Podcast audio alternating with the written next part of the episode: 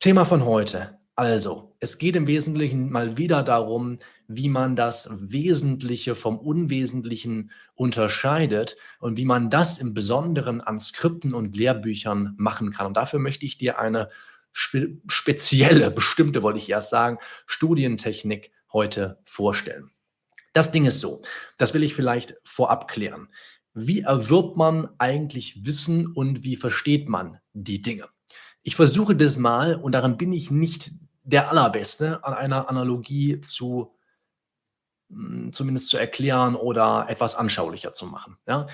Wenn du Vorwissen hast, dann ist dieses Vorwissen, dann ist dieser Vorwissen, dann ist dieses Vorwissen vergleichbar mit Kleiderbügeln. Und wenn du neue Klamotten hast, und du hast schon Kleiderbügel im Schrank, das ist dein Vorwissen, dann kannst du dieses neue Wissen, diese neuen Klamotten quasi auf die Kleiderbügel hängen. Und gerade dadurch, dass du das machst, betreibst du, was wir Elaboration nennen und dadurch verstehst du die Dinge besser und kannst sie dir auch besser merken.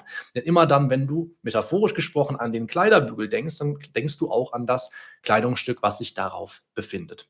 So, und die Technik von heute, das wird jetzt für dich nichts Neues gewesen sein, die Technik von heute ist quasi dafür gedacht, was man tun kann, wenn man nichts weiß. So, wieder mal sinnbildlich gesprochen, was soll ich mit all den Kleiderbügeln? Ja, oder was soll ich quasi mit den neuen Klamotten, wenn ich keine Kleiderbügel habe, auf die ich sie hängen kann? So, und deswegen die Frage, wie kann ich mir selber quasi Kleiderbügel oder auch Haken in meinem Gehirn setzen, obwohl ich von einem bestimmten Thema gar keine Ahnung habe und dadurch die Dinge besser verstehen, schneller aufnehmen und verarbeiten und vor allem das Ganze zeitsparend anstellen.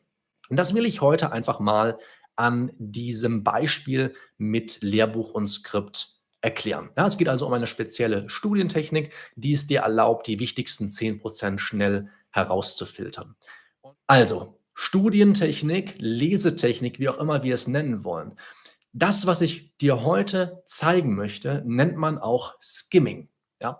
Und vielleicht hast du selber schon mal von Skimming gesprochen oder du hast andere Leute das sagen hören und du kennst das vielleicht aus hm, aus irgendeinem Bereich, wo du dich auch weiter oder fortbilden wolltest, aber du hattest jetzt keinen Bock, direkt in die Tiefe zu gehen oder in die Breite, sondern du wolltest dir halt kurz so einen Überblick verschaffen. Du wolltest mal drüber skimmen über das Material. Ja?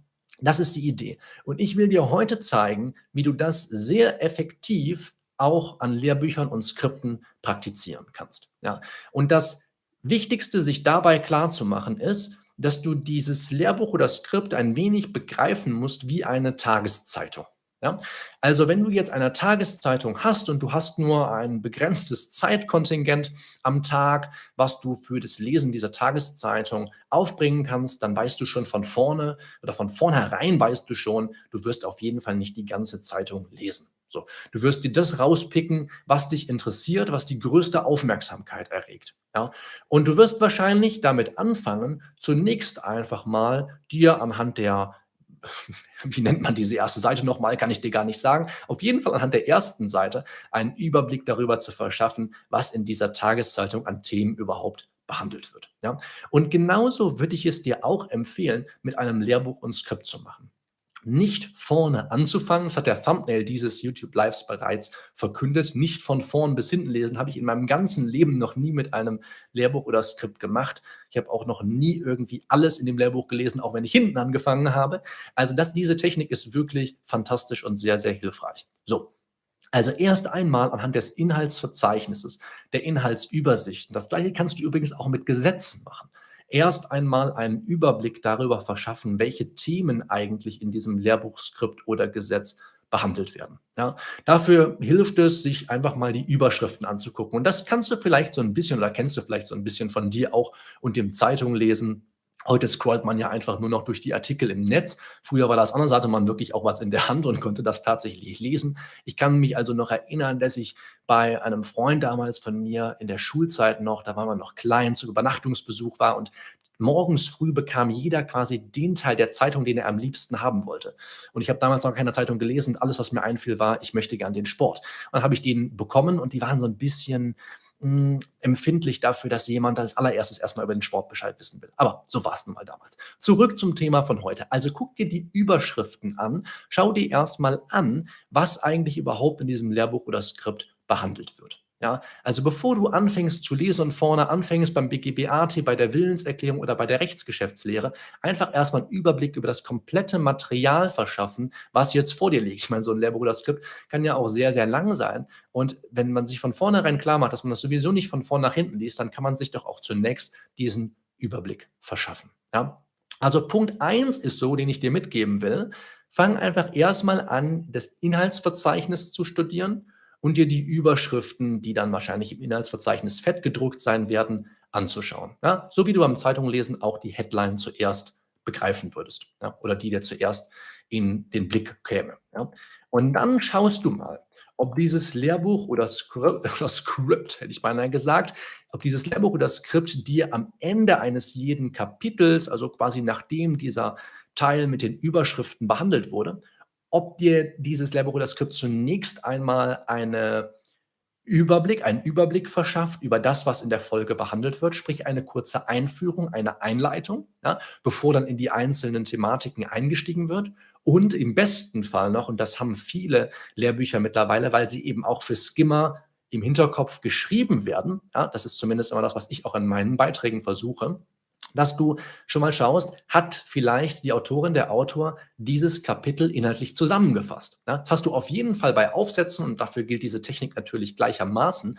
Du hast auf jeden Fall immer die Möglichkeit, erst einmal die Zusammenfassung zu lesen, erst einmal den Überblick zu schaffen, um dann zu schauen, okay, möchte ich eigentlich in die Themen dieses Kapitels überhaupt noch näher einsteigen? Ja, das hilft ungemein. Und ich habe am Anfang gesagt, was ist, wenn wir nichts wissen? Diese Kleiderbügel, ja, diese Haken, wo wir das neue Wissen aufhängen wollen, die schaffen wir uns aus den Überschriften, aus dem Inhaltsverzeichnis und aus den Einführungen und Summaries. Ja, das ist quasi unser Grundstock. Und wenn wir nämlich das zuerst gelesen haben, wir wissen erstmal, okay, worum geht's? Ja, wie werde ich hier eingeführt in die Thematik und wie wird die Thematik später zusammengefasst?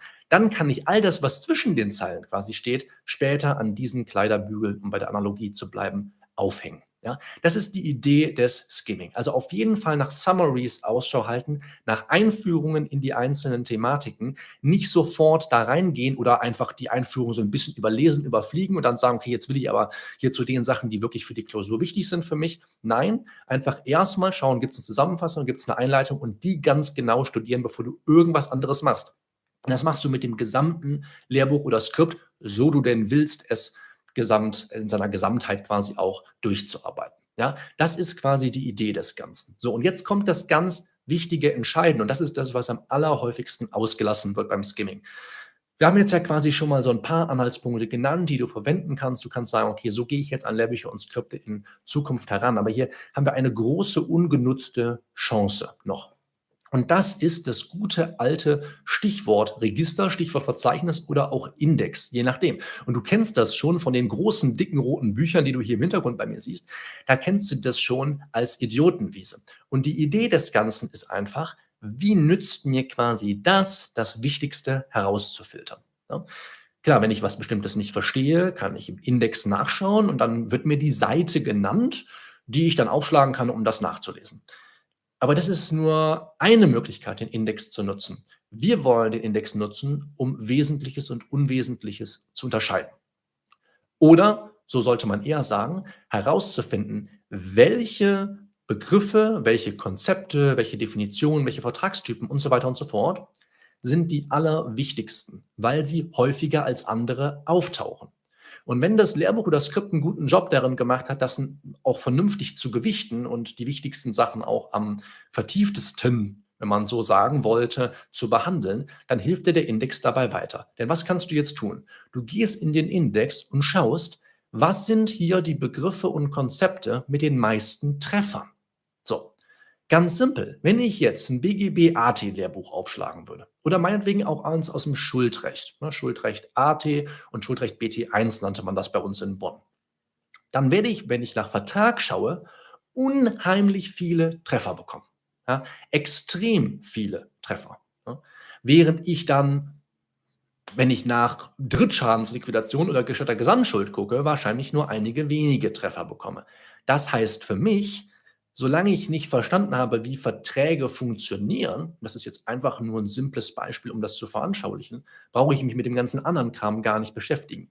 Du gehst also den Index systematisch durch und schaust, was sind hier ganz eindeutig, immer das Pareto-Prinzip zugrunde legen, die 80-20-Regel, was sind hier ganz eindeutig die 20 Prozent an Begriffen und Konzepten, die sich durch das gesamte Lehrbuch oder Skript ziehen und die ich unbedingt verstanden haben muss.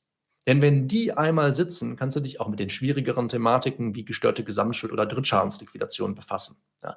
Aber du musst zunächst einmal die Informationen herausfiltern, die eine hohe natürliche Frequenz haben. Das heißt, die ganz, ganz häufig auftauchen. Und diesen Test musst du nicht einmal nur einem Lehrbuch oder Skript machen. Ich hatte gesagt, das funktioniert gleichermaßen auch für Gesetze. Nimm dir ein beliebiges Gesetz, mit dem du gerade arbeitest, lass es das BGB sein und nutz einfach die Suchfunktion, wenn du ein PDF davon hast. Und dann gibst du einfach mal irgendwelche Begriffe ein, von denen du sagen würdest, die sind wichtig, die sind weniger wichtig und hast sofort eine Kontrollinstanz, die dir deine Aussage bestätigt oder widerlegt. Wenn du Vertrag eingibst, wirst du Tausende oder Hunderte von Treffern haben. Bei der Willenserklärung, bei Eigentum, bei Besitz genauso. Wenn du jetzt aber ganz andere Begriffe eingibst, die weit weniger relevant für deine Klausuren sind und du weißt es vielleicht vorher gar nicht, dann kannst du anhand dieses Suchmechanismus einmal feststellen, ob es wirklich sich um ein unwichtiges Thema handelt oder ob das deutlich häufiger auftaucht. Und je höher die natürliche Frequenz eines Wortes, eines Begriffs, eines Konzepts ist, desto wichtiger ist es auch für deine Klausuren, weil man mehr Klausuren daraus basteln kann.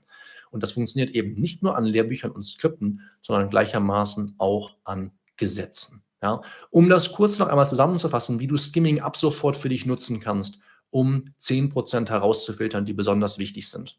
Denk auf jeden Fall daran, nicht einfach anzufangen zu lesen und von vorn nach hinten das Lehrbuch oder Skript durcharbeiten zu wollen, sondern verschaffe dir zunächst einen Überblick anhand des Inhaltsverzeichnisses und anhand von den einzelnen Überschriften, die das Ganze liefert.